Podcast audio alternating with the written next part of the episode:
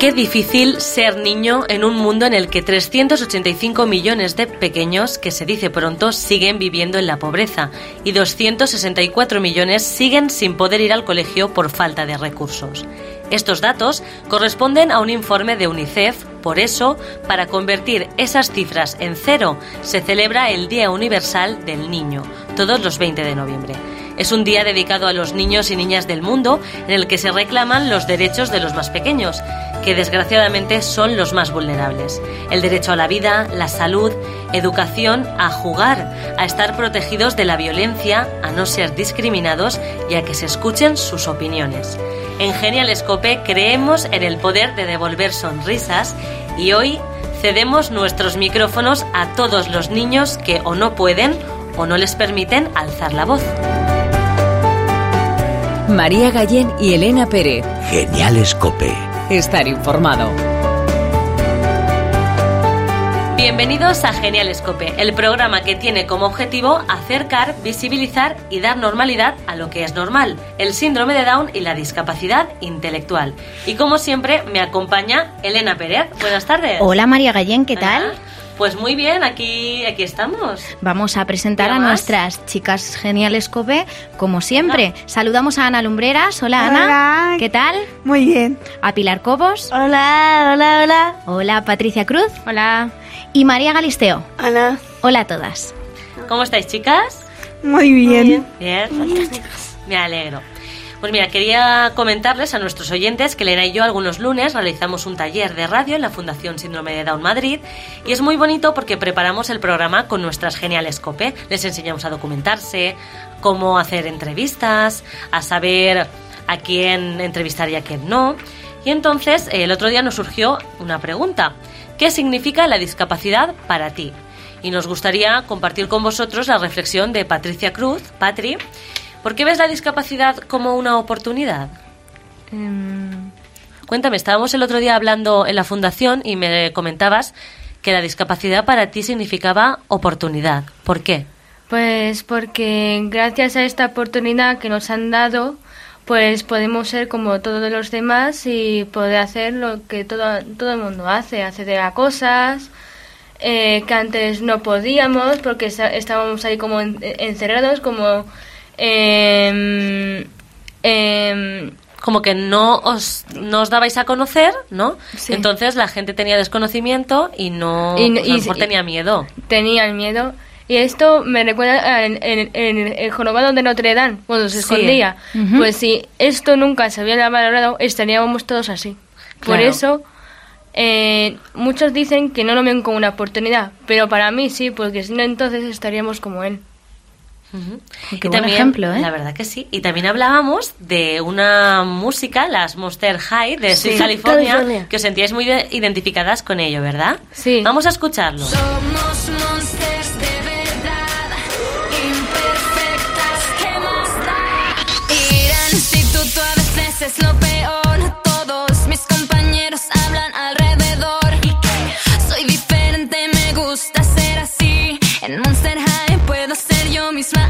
Pilar, ¿cómo influye el síndrome de Down en tu vida? Cuéntanos. Nos cuento que el síndrome de Down es muy bonito y no importa, porque si- sigue siendo la misma. ¿Eres igual que los demás? Sí. ¿Por qué dices que sigue siendo la misma? Cuéntanos un poco tu experiencia con el síndrome de Down. Porque mm, con el síndrome de Down podemos hacer muchas cosas. Tenemos familias, tenemos amigos, eso es que no nos importa. Eso es lo más importante, la familia y los amigos que os apoyan siempre. Sí. Ana, nos comentabas que en el taller que hicimos de radio, que a ti te gustaría abrir una tienda de tintes vegetales porque te gusta mucho el tema de la cosmética capilar. Entonces, eh, ¿tú crees que tendrías algún problema en abrir la tienda solo por tener discapacidad intelectual? A ver, no, un problema no, pero em, los clientes, que Hmm. al principio que no entrarían mucho, pero luego si me conoces, pues entrarían y me comprarían. Claro. O sea, ese es el sueño, ¿no? Que tenemos Sí. como futuro, tenemos eh, poner esta tienda de Sí. cosmética. Perfecto. Pues seguro que lo conseguimos. Claro que sí, nada es imposible. ¿Y María Galisteo cómo vive el síndrome de Down? Lo vivo muy bien, pero hay gente que me ve de arriba abajo y me siento incómoda en el metro. que te miren de arriba abajo, Sí, ¿no? sí. Me miran y yo pienso que me está mirando porque tengo discapacidad, no es una enfermedad. Solamente es lo que has vivido el resto de tu vida. Pues a esa gente que mira de arriba abajo les decimos desde aquí que no pasa nada y damos visibilidad a eso, Exacto. al síndrome de Down y a la es discapacidad Genial intelectual. Para visibilizar y para que todos veamos que todos somos iguales y que somos personas y nos tenemos que respetar tal y como somos. Recuerda que nos puedes ver y escuchar en cope.es y al que también vamos a poder ver, escuchar y tocar es a nuestro próximo invitado. Enseguida te contamos quién es. María Gallén y Elena Pérez, Geniales Cope. con la Fundación Síndrome de Down de Madrid. Cambiemos nuestra forma de vivir, vivamos sin pensar qué pasará. Miremos al mañana sin oír las voces deprimentes gritando en nuestra mente. Sabemos que el mal rollo y no vendrá. Pasamos de saber el que dirán. Un tipo inteligente disfruta lo que tiene y trata de buscar felicidad. El invitado que nos acompaña se define como vagabundo mental y buceador de cerebros. Y esperemos que a este lado y al otro de la pecera nos haga bucear en nuestros cerebros y, por qué no, remover nuestros pensamientos. Él es Israel Ergón, trabajador social freelance y cuentacuentos profesional. Israel ofrece la narración de cuentos en bibliotecas de la Comunidad de Madrid y tiene en marcha muchos proyectos de los que destacamos dos. Bebe Cuentos y Cuentos Acordes, junto a la cantante que todos conocemos, Lara Morello. Si quieres curiosear sobre él, esta es su página web, www.israelergon.com. Hola Israel, ¿qué tal estás? Hola, buenas tardes. Eh, bien, aquí compartiendo un ratito de Pasando radio. la tarde. Un ratito de radio, agradable. ¿Cuándo descubriste tu don por la narración? Eh, descubrir el don de la narración. Es un poco extraño eso, esa pregunta, porque mm, yo creo que no, o sea, no sé si, lo- si, si tengo un don o no tengo un don. Eh, yo sí que descubrí que me gustaba esto de contar a raíz de ser monitor, empecé a trabajar con chavales, al final siempre empiezas a, a hacer muchas dinámicas, teatralizaciones y demás, y había una parte que era, me gustaba especialmente que era el hecho de contar cuentos. Empecé a formarme y hubo un momento que descubrí eh, este, esta parte de contar cuentos como un arte escénica más eh, que, que busca su sitio y que, y que tiene unos códigos diferentes al teatro con el que me siento más cómodo, más identificado, ¿no? Luego muchas veces hablo y digo, pues sí, yo ya con cuando mi padre tenía un bar y yo con 15 años me ponía a discutir con la gente de 40, pues yo creo que ya hay parte de la vía ya había, pero no estaba sé. la semilla. no sé si incidía o no en, en lo que actualmente hago, ¿no? En parte puede ser que sí. To- todo influye. Israel, sabemos que unes tu profesión de trabajador social con esa faceta artística de, de narrador oral, pero sabemos además que tienes amplios estudios en teatro social. Hmm. ¿De qué manera influye el teatro en el, ámbito del trabajo social y qué relación tienen? Eh, a ver, en el ámbito del trabajo social, el teatro, em, mal que me pese, es que no está tan presente desde el punto de vista de la profesión y la disciplina de, trabajo social. Sí es verdad que en la intervención social hay múltiples proyectos que se están llevando a cabo. Aquí en Madrid hay varias compañías que, pueden, decir que están desarrollando proyectos de manera habitual y, y la influencia es simplemente trabajar desde, desde unir, como yo digo, los tres, las tres partes de la persona, emoción, pensamiento e impulso. Entonces, desde esa, esa unión de, de las tres partes es más fácil que haya un equilibrio tanto en la persona y de manera indirecta, que al final es lo que buscamos en el grupo, en la comunidad, ¿no? Para que al final se produzcan cambios sociales. Em, esa era la parte de la influencia la- y me has preguntado algo más, pero se me ha ido. ¿Qué, qué relación? Claro, ¿qué relación tienen? Pues la relación es parte desde que al, al final provoca cambios. Si tú encuentras un equilibrio, es más fácil que, que también encontremos un equilibrio social, ¿no? Un cambio positivo. Claro, en positivo, ¿no? Es eh, la está más presente cuando muchas veces se habla de, de, vamos a hacer un role playing y que los niños juegan, ¿no? El role playing muchas veces luego se utiliza a la hora de trabajar en, en trabajo social. Pues eso es algo que está presente y eso es una técnica teatral, porque hay un director, por decirlo así, hay una escena, hay un ensayo, hay los elementos del teatro. ¿Qué tipo de cuentos sueles leer? ¿Qué dos cuentos imprescindibles no puede faltar en, en tu biblioteca? ¿Qué tipo de cuentos suelo leer? Pues si nos regimos en la parte más de, de para cuando voy a contar, es verdad que leo mucho en base como para, para luego contar, ¿no? Eh, y en el tema público infantil, pues me gustan mucho los relatos que, que hay elementos sorpresivos, muy de juego, eh, susto, por ejemplo. A mí dar sustos me gusta mucho. y que me, y que me den el susto. Pero eh, luego ya para adultos, pues soy muy de relatos muy reales. Me gustan mucho las historias que son muy reales, que tienen, que, que podrías conocer a alguien que fuera el protagonista de esa historia, más que las historias maravillosas, ¿no? Y, y luego soy muy romántico. Porque Lo, ya- re- lo reconozco, lo reconozco. Nosotras también. Yo- eh, eres igual que yo porque yo también soy muy romántica. Pilar es muy romántica. ¿Y qué dos libros Ah, imprescindibles? dos libros, dos libros. uf. Eh, pues fíjate, de, de adultos, eh, para así relatos de adultos, eh, para mí un libro imprescindible no es un libro de relatos. Es eh, la novela 1984 de George Orwell. Ah, sí, muy Creo bueno. que es una novela que todos deberíamos leer porque a fe- a pesar de que fue escrita hace mucho tiempo, aún hoy podría seguir siendo muy útil la visión del mundo que nos, nos cuenta, un mundo que es como muy imaginario cuando él lo escribió, pero que ahora tiene mucho que ver. Y luego me voy a ir más a la parte de infantil, pues eh, es que hay muchos relatos que me, que me, que me gustan, ¿no? Pero así con esto de que estamos también con el trabajo social y, el contexto en el que estamos, me surge mencionar un libro autoeditado de Óscar Cebolla, que es autor y ilustrador de un libro que se llama Choli y el tesoro más valioso del mundo, de una niña que tiene dos papás y encuentra el tesoro más valioso del mundo. Creo que es un libro fantástico con un trasfondo social, pero que hay una historia, no me viene a dar una receta ni a nada, sino hay una historia donde el trasfondo social está ahí y se queda el pozo, ¿no? Y me gusta mucho. ¿Cómo te inspiras para crear historias?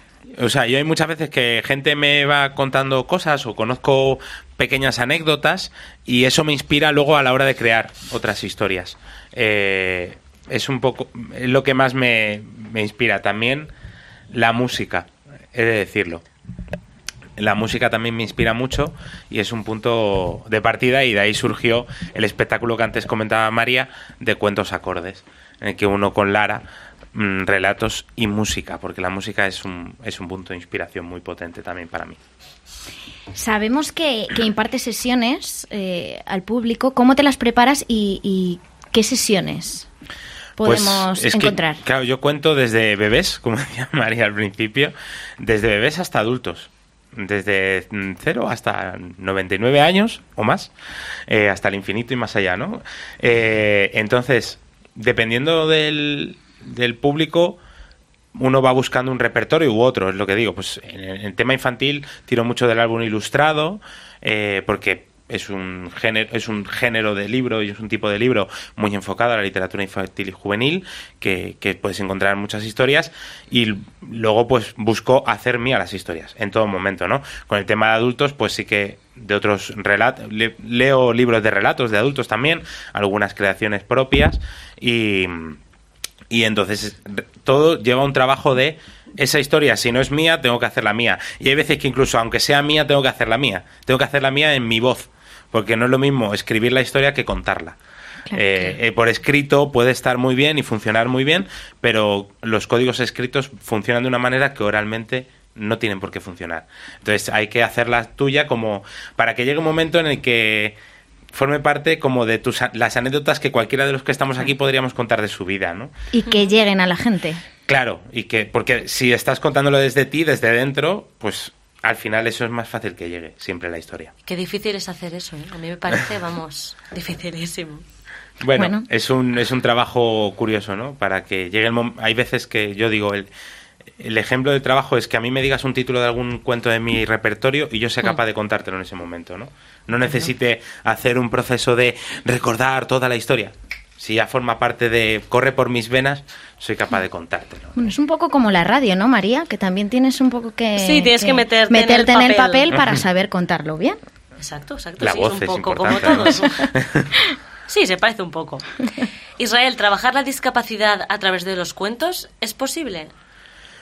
Bueno, pues eh, yo creo que sí es posible. O sea, no he tenido experiencias eh, al uso, pero creo que las historias están ahí y hay muchas veces que nos empeñamos en explicar demasiado las cosas en vez de contarlas. Y creo que, Mm. que contando eh, llegan al final mejor los mensajes, por lo que hablábamos, porque hay emoción, hay, hay una serie de cosas que el mensaje llega eh, y, y a veces explicamos demasiado. Y Mm. creo que, que en el ámbito de la discapacidad pues podría ser muy interesante ¿no? ese, ese aspecto. En Genial Escope, con nuestro programa, queremos sensibilizar a los, a los oyentes de que somos capaces de hacer aquello que nos propongamos. Israel nos ha preparado una historia muy especial sobre la discapacidad visual que se llama ¿Quién es el ciego? Entonces, Israel, si nos lo puedes Sí, relatar. hombre. Pues. mm, Esta es una historia pues, de una mujer mayor que pues, en cierto momento de su vida se quedó ciega.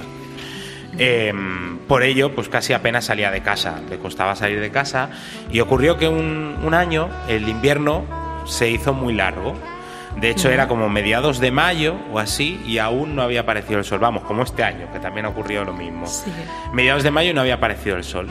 Y ya, claro, pues había salido poquitas veces de casa en invierno, como decía, por, miedo a caerse, ya que no se manejaba muy bien con el bastón y, y si acaso con ayuda de alguien. Pero una mañana se levantó y al abrir la ventana eh, eh, escuchó a un pájaro de un parque cercano canturreando.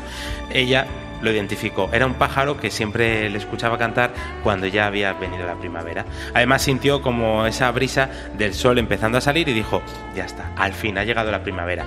Parecía además que el pájaro le estaba invitando a salir a dar un paseo, así que decidió seguir ese instinto y, y ese canto y se preparó. Eh, fue hacia la puerta, se puso el abrigo, eso sí, dejó los guantes, el gorro y la bufanda como consideración al cambio del tiempo, cogió su bastón, bajó las escaleras, salió del portal y lo primero que hizo fue levantar su cara al cielo pues para agradecer al sol que al fin hubiera aparecido. Empezó a caminar por la acera y un vecino del bajo que muchas veces le ayudaba a ir a, algún, hacer algún recado, le, le dijo, ¿necesita usted ayuda? No, joven, tranquilo. Hoy simplemente salgo a dar un paseo. Al fin ya ha salido el sol. Ya me valgo yo solo. Cada parte yo sola, que llevo todo el invierno con las piernas entumecidas y necesito caminar. Así que la mujer siguió caminando por la acera hasta que llegó a, la esquina de la manzana donde vivía y al paso de cebra que ella cruzaba para llegar al parque al que ella iba y se sentaba para escuchar pues el canto de aquel pájaro, sentir la brisa del viento, los árboles sonar, a los niños jugando, algunos abuelos jugando a la petanca, eh, a- algunas parejas de novios besándose en los bancos cercanos. Y ella pues se quedó ahí en el, en el paso de cebra esperando a que se pusiera en verde como solía hacer, esperando a que alguien llegase y le ayudase a cruzar. Pero nada, que no, que no, que no, que no aparecía nadie y parecía como que el semáforo estaba roto y no terminaba de, de llegar alguien. Así que empezó a canturrear una canción que había escuchado hacía un par de años en la radio y le había llamado mucho la atención porque parecía dar la bienvenida a la primavera. Y ahí empezó a canturrear. La primavera trompetera ya llegó, ya me despido del abrigo. Estaba ya canturreando cuando una voz grave lo interrumpió. Parece usted una señora muy alegre, le dijo. Ella se quedó sorprendida y, y no acertó a decir nada. Y el hombre dijo, me, me complacería acompañarla al otro lado de la calle. Ella, claro, sonrojada por tanta caballerosidad, solamente acertó a decir un sí apenas audible. El hombre entonces enhebró su brazo en el de ella. Y el semáforo se puso en verde. Empezaron a cruzar. Mientras cruzaban, pues empezaron a hablar de los temas de conversación de los ascensores. El tiempo. Eh, y y a- diciendo que al fin había venido la primavera, que qué bien que hubiera sol y que hubiera llegado ya después de tantos meses de frío. De pronto empezaron a escuchar los pitos del- de, los coches. Parecía que el semáforo ya se había puesto en rojo, así que eh, aceleraron el paso y como pudieron llegaron hasta la acera. Subieron, dieron unos cuantos pasos más para estar a salvo y entonces ya se pararon. Ella se giró para agradecerle al hombre la ayuda, pero no pudo decir nada, porque entonces el hombre dijo, he de confesarle una cosa. Me es muy grato que una mujer tan alegre como usted haya ayudado a un ciego como yo a cruzar la calle. ¿Qué me estás contando? Es genial. Una Ah, qué fuerte. pequeña anécdota. Me he quedado sorprendida. no me lo. No, no, ese final Ninguno. era vamos, totalmente inesperado el final. Sí, sí, yo tampoco me lo esperaba, la Claro, verdad. entonces, como dice el título, ¿quién es el ciego? Exacto, exacto. Me dijeron de pequeño, ¿dónde vas que tú no puedes? Y aquí sigo peleando con la indecisión de siempre. Me enseñaron a crecerme a los pies de la derrota. Esos mismos que no crecen y que huyen como idiotas. Me escondía de mí mismo, me buscaba entre los miedos. Me encontraron mucho antes de encontrarme yo primero. Aún me saltan de repente las alarmas del naufragio y me sale defenderme por el miedo a tanto daño. ¿Os ha gustado, chicas? Sí. Nos tenía a todos ahí atrapados. Sí, sí, tanto. Bueno, pues me alegro, me alegro. Hay una historia que, pues como cuando estuvimos hablando, eh, me comentaste, y pues una historia que habla de la discapacidad, que tiene ahí una protagonista, y ahí deja un pozo, como digo. No hace falta tampoco entrar en grandes explicaciones. Mm. La propia historia ya te está dejando una anécdota que te hace quizá pensar y reflexionar ¿no? sobre, Exacto. sobre la realidad de la discapacidad y cómo nos condicionan. Podríamos tirarnos horas hablando porque suele ocurrir que los cuentos te incitan luego a hablar, Exacto. Sí, como es ocurría antiguamente en las puertas de las casas y la gente se ponía a hablar. ¿no? Pues nuestras chicas teníamos preguntas Sí, para sí. ti, Israel. ¿Cómo es contar un cuento para bebés? ¿Cómo es contar un cuento para bebés? Pues mira, escuché a una narradora decir un- una vez, Eugenia Manzanera se llama, que, mm, que tienes que desaprender lo aprendido. Y la experiencia que estoy teniendo es que lleva bastante razón. ¿no? Creo que tienes que ir a lo sencillo que no lo simple, que no es lo mismo, a los códigos más básicos con los que nos comunicamos, a, a cosas como la música, como el ritmo, como eh, la- eh, los sonidos, ese tipo de cosas que al fin y al cabo todos también identificamos y nos llevan a, a- a comunicarnos y a jugar, ¿no? Porque, porque antes que las historias y el lenguaje estaba la poesía y, ant- y- y- y la poesía iba mucho con la música. Entonces es ir a, a lo más básico de la comunicación y entonces desde ahí dejarse jugar y sorprender. Yo busco, o sea, me, me surge mucho eso, ¿no? Y, y llega un momento en el que, bueno, pues ahí surgen cosas que muchas veces yo digo, pero ¿cómo es posible? ¿Y alguna anécdota que nos puedas contar? Bueno, pues mira, estoy con un espectáculo nuevo que es de cuentos más percusión, de bebés, y he estado probándolo en, en varios espacios y rodándolo para ir a una biblioteca que era la que me habían contratado. Y fue muy peculiar eh, hace unos días que fui a la escuela infantil de una amiga a contarlo y haciéndolo eh, con la cosa más simple que era jugar con los dedos y cuatro ritmos, eh, un niño de un año se reía. Y estaba a distancia, no estaba cerca. O sea, ¿Se reía? No, no, no puedes decir, eh, es que estaba cerca y no estaba con su madre, porque era dentro de la escuela infantil, estaba con los profes. Se estaba riendo un niño de un año y dices, pero ¿cómo puedo estar haciendo reír a un niño de un año que está a dos metros y medio de distancia? Simplemente con esto, yo a mí me sorprendió, o sea, fue como de, ¿cómo es posible? Bueno, pues estaba riendo, porque había una energía ahí que, algo que no sé, que no sé definirlo, porque es muy difícil a veces definirlo, pero, pero ahí estaba. Entonces, eh, antes, pues, ¿cómo es contar? Pues la cosa es dejar, cada vez que vuelva a hacerlo, dejarme sorprender y volver a intentar que vuelva a salir igual, que no haya una mecanización.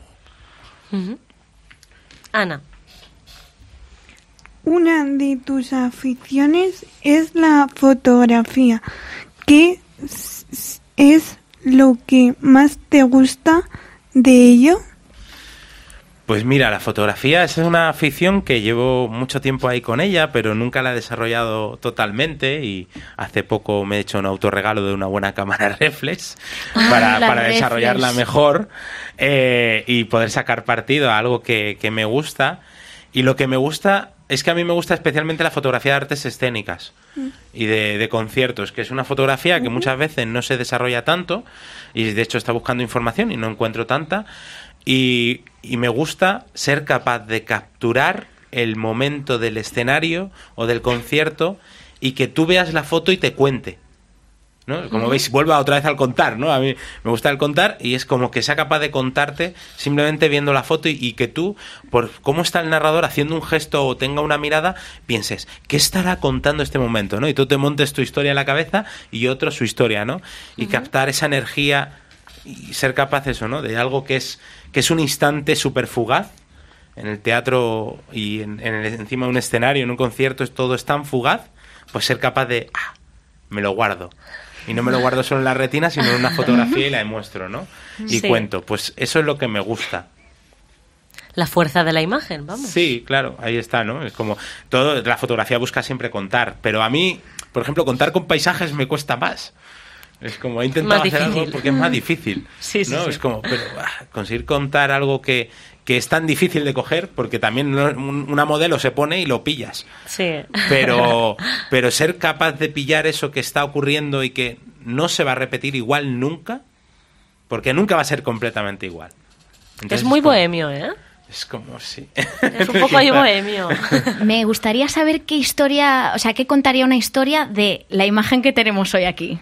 Sería curiosa. ¿Qué contaría? una- qué, qué historia contaría? Pues no sé. Eh, Lo lanzo ahí. es, es peculiar, es- es- sí, sí, es peculiar. Bueno, pues eh, seguramente que hay anécdotas y hay cosas que, que tienen mucho que ver, ¿no? Y, y es un momento de, de encuentro y, y, por ejemplo, ha, ha si- ha sido súper gráfico lo que ha comentado Patricia antes, ¿no? O sea, mm, esa imagen de el jorobado de Notre Dame y cómo quizá en la realidad actual seguimos teniendo muchos jorobados de Notre Dame, ¿no? Que hace falta abrir la puerta y dejarlo salir, ¿no? Pues ha sido un juego metafórico que me ha gustado mucho y que seguramente en algún momento a lo mejor sale por ahí. Porque, oye, qué bueno, ¿no? Vale, ¿con qué foto has ganado el premio social de fotografía 2017? Pues mira, fue con una fotografía que realicé de manera también muy espontánea. Estaba de vacaciones y vi a una abuela tendiendo la ropa y fue como, uy, una abuela en un medio de un pueblo tendiendo la ropa. Voy a hacerle la foto. Porque me llamó la atención el hecho, me llevó a pensar el hecho de esta mujer está tendiendo la ropa, no tiene a alguien que le ayude, es muy mayor, ¿no? El tema de la ayuda a domicilio de las personas mayores. Sí. Y claro, ¿cómo, ¿cómo la ayuda a domicilio en un pueblo llega? Es muy diferente a una ciudad. Sí. Una ciudad es muy fácil que llegue, entre comillas, ¿no? En cambio, en un pueblo, gestionar. Yo, por, por un amigo trabajador social que ha trabajado mucho en rural, gestionar la ayuda a domicilio de las personas mayores es un croquis. O sea, eh, este amigo además era Galicia, en el que los caminos, aunque estén a 10 kilómetros, las carreteras tardas 45 minutos En llegar. Sí, sí, sí. En. Galicia. Dímelo a mí que en verano fui y, madre mía, el coche nos llevaba por unos caminos. Claro, y muchas curvas y tardas un montón Un- y estás un súper mareo. cerca. Pues, pues me llevó a reflexionar eso y bueno, pues hice la fotografía, lo envié mm, con bajo ese título Ayuda a domicilio en, la, en el ámbito rural, en pregunta. Y me llevó a ganar el premio. La verdad que fue muy inesperado porque la fotografía pues eso, fue captada con una cámara digital eh, en el momento, pero vi la imagen y hubo algo. Me salió contar algo, ¿no? Bueno, en ese caso, más que contar, lanzar una pregunta. Me salió lanzar una pregunta para lo que tú decías antes, ¿no? Me has lanzado una pregunta. ¿Qué, qué, qué te lleva esta imagen? Bueno, pues hay una reflexión detrás, ¿no? Pues eh, en ese caso fue lanzar una pregunta también. ¿Qué quieres transmitir a través de las, de las fotos? Pues un poco lo que, lo que comentaba antes, ¿no? Eh, historias también. A mí me gusta que se transmitan, o sea, no, yo, no es mi historia, sino evocar a la gente historias y evocar emociones en torno a eso que estás eh, viendo, ¿no? Eh, obviamente, pues yo, si, si haces una foto de, de- de- estoy pensando, ¿no? Ahora un- una obra que, se ha hecho mucho estos días de Todos los Santos, Don Juan Tenorio. Pues el, el momento de, Don Juan Tenorio y Doña Inés, pues eh, es un momento de romanticismo. Si tú captas eso, pues eh, que, la gente sienta eso, que, que tú has sentido cuando estabas capturando el momento tras la cámara, pues que viendo la foto lo sienta. ¿Alguna vez has hecho una historia o película a través de las fotos? Historia o película a través de las fotos.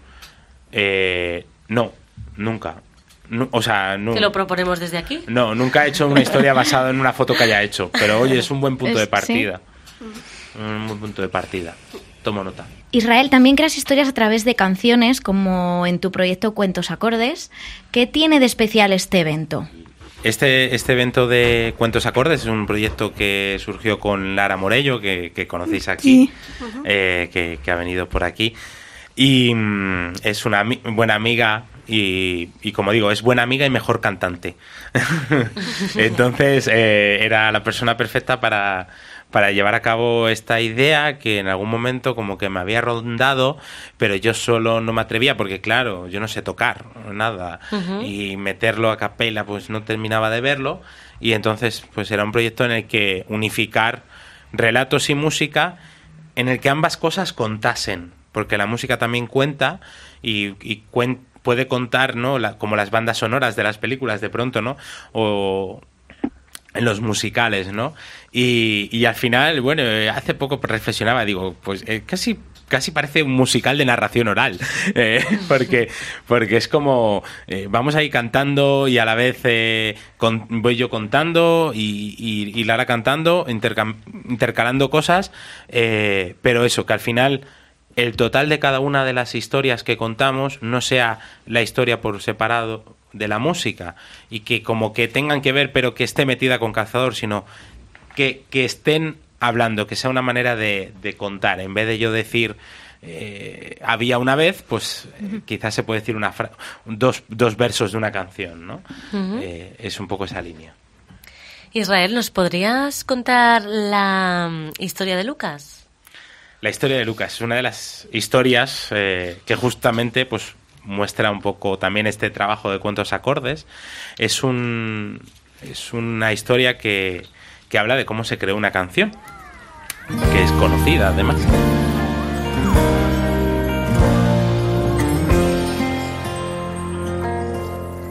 Veréis, Lucas era un, un niño que, que emanaba felicidad por los cuatro costados, su sonrisa te llevaba a querer vivir la vida y escuchar su risa pues era, era disfrute y gozo pleno.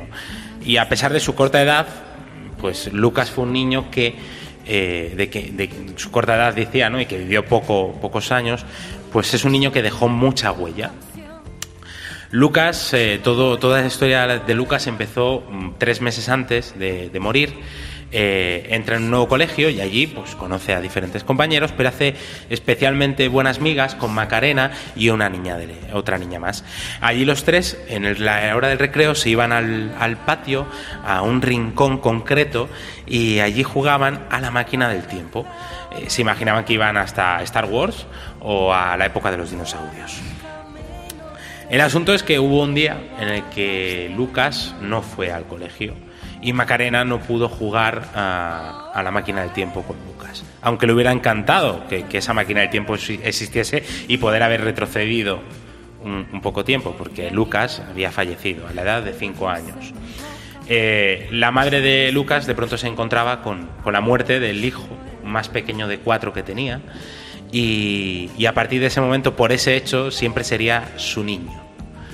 Pues a su niño, la madre de Lucas, eh, le llevaba habitualmente flores al cementerio. Y, y así fueron pasando los días, las semanas, los meses, los años, hasta que cuatro años después hubo un día que la madre de Lucas llega al cementerio, entra, enfila el pasillo eh, que va a dar justo a la lápida donde estaba enterrado su hijo y se da cuenta, nada más enfilar el pasillo, de que hay algo encima de, la tumba. Le llama la atención, se acerca y- y ve que es un sobre pintado con unas flores y que pone para Lucas, en color dorado todo.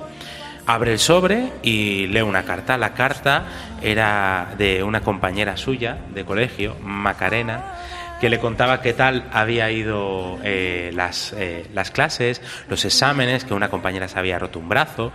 Y aparte le ponía al final de la carta que le echaba mucho de menos y que le entristecía mucho porque solamente tenía una foto de él.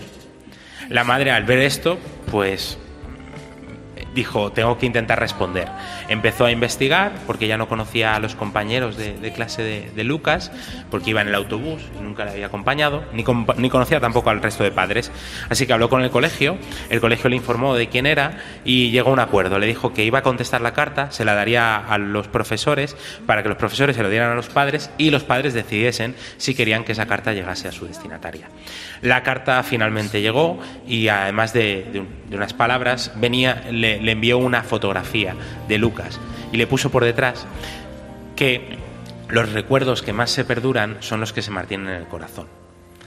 A partir de ese momento, el intercambio entre las cartas y las flores en el cementerio continuaron.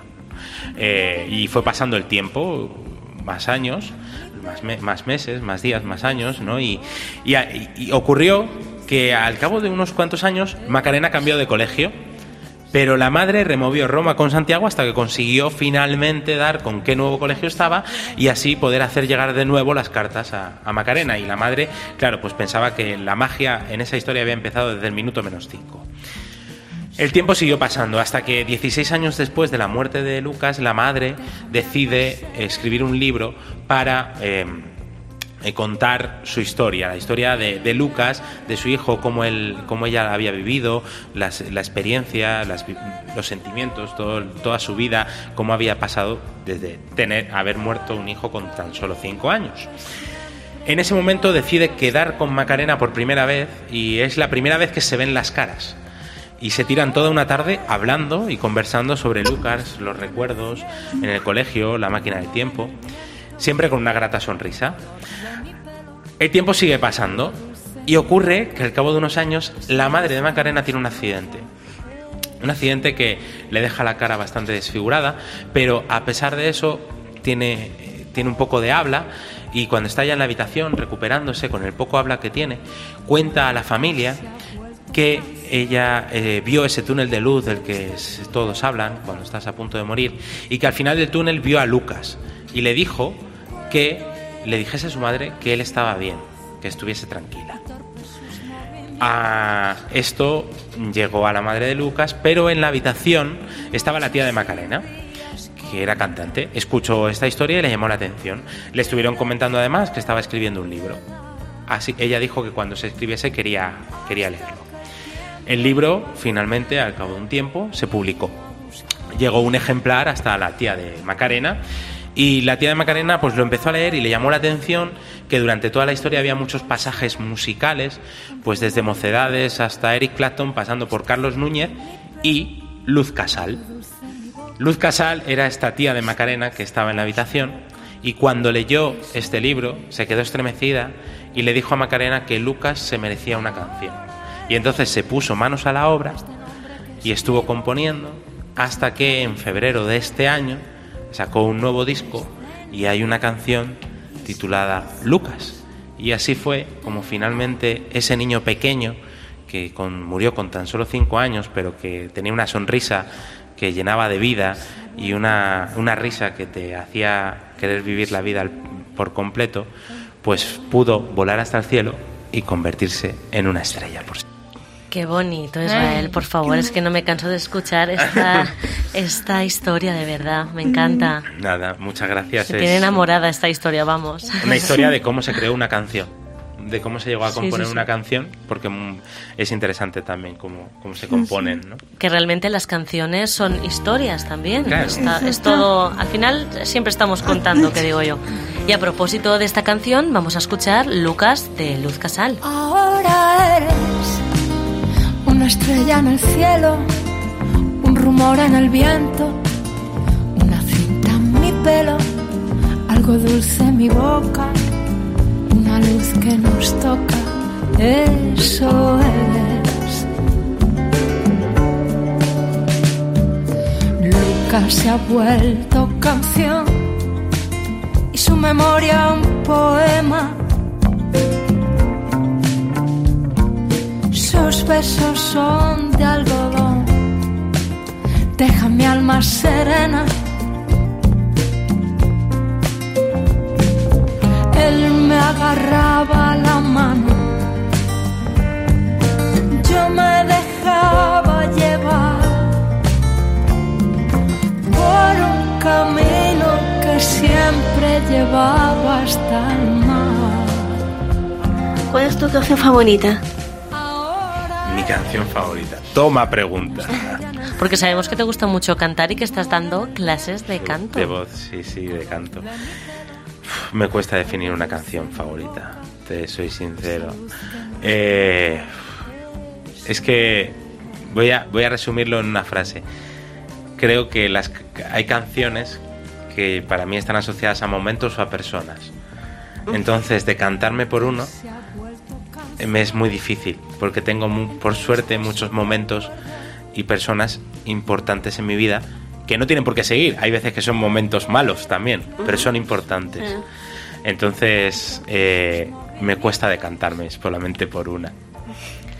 Eso me ha gustado lo de los momentos malos, pero que también son importantes. Me, me ha hecho pensar porque es verdad que muchas veces siempre queremos mm, quitar lo negativo y muchas veces lo que nos recuerda que tenemos que seguir adelante. Y que nos recuerda que hay algo que también forma parte de nuestra vida, ¿no? Y que nos ha hecho aprender. Exacto. Y a mí hay canciones de momentos malos que me, ha- que me hacen recordar lo que he aprendido. Y pues oye, ahí estoy. Y en cuanto a proyectos, ¿qué proyectos tienes a la vista, Israel? Uf, pues proyectos a la vista ahora mismo. En el mes de noviembre, porque yo he visto que Eh, tienes ahí muchas En la cositas. agenda, sí, de aquí de noviembre, bueno, pues conta- eh, tengo, estoy trabajando todo el curso escolar durante en Biblioteca de la Comunidad de Madrid y eso es hasta, hasta junio. Eh, ahora en noviembre, pues estoy en, en la escalera de Jacob contando, el 15 de noviembre. Y tengo unas, eso es para adultos, y tengo una infantil abierta también en un centro, en el Centro Cultural Paco Raval, que es de la Comunidad de Madrid, en Vallecas. Eh, el 23, sí. si El no me equivoco, 23, miau, miau, ¿no? Eso A las sí, que es una, una sesión infantil. Eh, cuentos de gatos. Cuentos de gatos. No he tenido nunca gato, pero. Nunca es tarde. Cuento cuentos de gatos. Y bueno, pues eh, en diciembre hay seguirá la agenda con el tema de, pues, de adultos mm, estar en un centro cultural de aquí cerquita de donde estamos, en. Eh, de por detrás de la paz, en el Valle Inclán. Ah, sí. El Centro Cultural Valle Inclán, que está por detrás de la paz, justamente, contando litros de amor también. El Ujú. 21, justo el día antes de la lotería, o sea que es un buen momento para ir y, y luego si te toca la lotería, pues ya lo celebras del todo. Ilusión doble. claro. Eh, y más allá de eso, pues a seguir trabajando, a seguir creando cosas que surjan. Hay, hay varias ideas, eh, de, de hecho, de adaptar y hacer un espectáculo de, de una novela de tra- que, es, que es de trabajo social, de un espectáculo de narración oral. Lo que pasa que es un, un trabajo difícil y complejo que va a pasitos y a momentos y a impulsos, eh, y, pero pues, supongo que algún día llegará y Claro a seguir sí. organizando talleres y a seguir caminando y a seguir haciendo lo que más me, me gusta y con lo que disfruto. Conviene saber no hay mayor dolor para una piel que despedirse de otra piel. Pues muchísimas gracias por compartir tu tiempo con nosotros y por abrirnos un poco también la mente con estas historias que nos han encantado. Muchas gracias a, a vosotras por, por invitarme y por este ratito compartido. Es un placer. Gracias. Conviene saber que nada es fuerte más que un disco de Sabina y a la vez solo esas canciones te pueden curar. Conviene saber. Y hasta aquí el programa de hoy. En el control técnico ha estado Chechu Martínez y en la edición Juan Antonio Machado.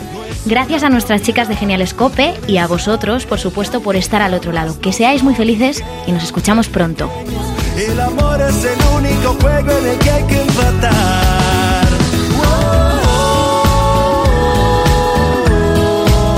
María Gallén y Elena Pérez. Genial Escope. Con la Fundación Síndrome de Down de Madrid. COPE. Estar informado.